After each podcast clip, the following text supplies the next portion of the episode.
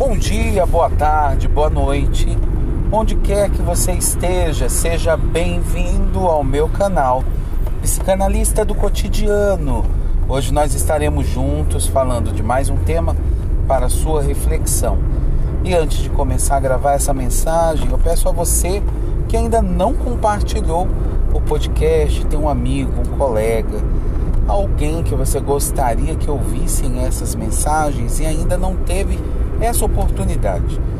É, compartilhe, encaminhe para ele, porque assim você vai estender as suas mãos a quem talvez esteja precisando de ajuda e não sabe nem por onde começar. Bem, hoje nós vamos falar sobre algo que muita gente tem lutado, mas muitos têm sido vencidos exatamente por esse grande ator da vida chamado tempo. As pessoas, elas vivem dentro de um tempo, existem em um tempo e atuam em um tempo. A questão é, o tempo não sendo fixo, elas gostariam de que a vida permanecesse sendo da maneira como um dia elas tiveram uma experiência prazerosa e essa experiência nunca mais tivesse ido embora. Bem, uma das experiências mais difíceis do tempo é sabermos que nós não o detemos.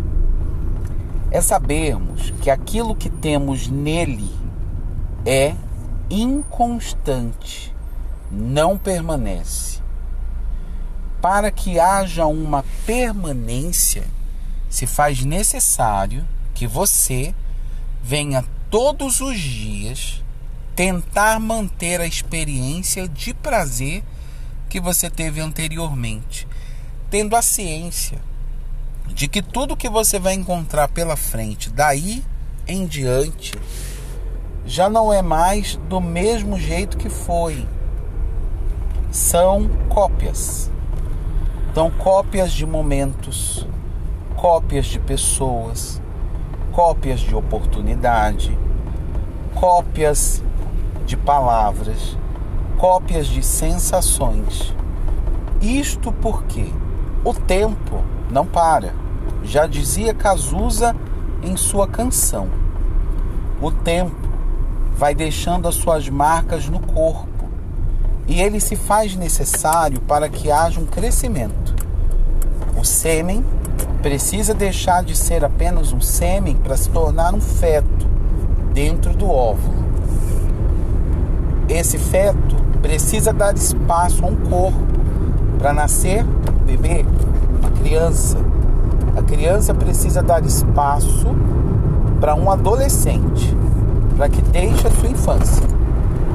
O adolescente precisa dar espaço ao adulto para que este possa empreender os seus intentos. E o adulto precisa dar lugar ao idoso. Os cabelos precisam embranquecer. A pele precisa ficar flácida. Caso contrário, não vai haver velhice. E você sabia que o idoso é um jovem que deu certo? Ele é uma pessoinha que atravessou todas as fases da vida e chegou no momento da sua história onde ele pode dizer que ele é velho. É isso mesmo. Ah, mas muitos não querem. Vivemos aí dentro de um mercado onde o significado da morte é mudado, o significado da beleza é mudado, o significado da vida tem tentado ser mudado.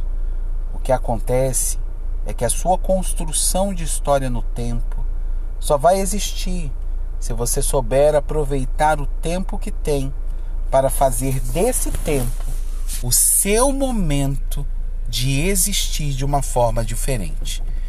Enfim, complicado, mas possível de se pensar. Eu aguardo você no próximo podcast. Um forte abraço.